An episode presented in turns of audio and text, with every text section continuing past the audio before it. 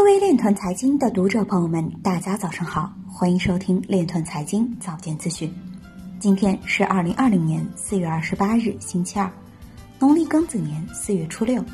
首先，让我们聚焦今日财经。美国肯塔基州州长签署法案，创建区块链工作组。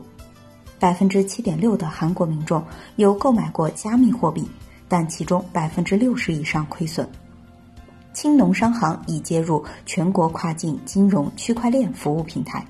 云南省石林彝族自治区举行数字经济和区块链应用专题培训。长期投资者在市场波动期间保持稳定。全球创新观察报告显示，区块链正向主动防疫应用延伸。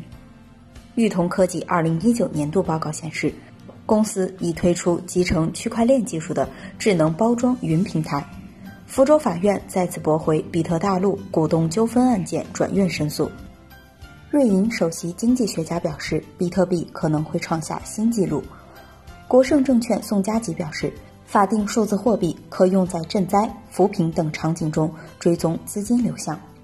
今日财经就到这里，下面我们来聊一聊关于区块链的那些事儿。湖南省工业和信息化厅编制了湖南省区块链产业发展三年行动计划（二零二零至二零二二年）。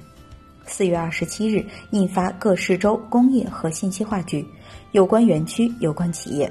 计划坚持以产业区块链带动区块链产业，以区块链产业促进产业区块链，打造一批创新研发平台，突破一批区块链关键技术，集聚一批区块链专业人才，汇聚一批区块链企业，实施一批应用示范工程，打造一批规模化应用场景，形成一批可复制推广的商业模式，培育一批基于区块链的新兴业态。有序推进区块链技术集成应用和产业创新发展，大力推进区块链和经济社会融合发展，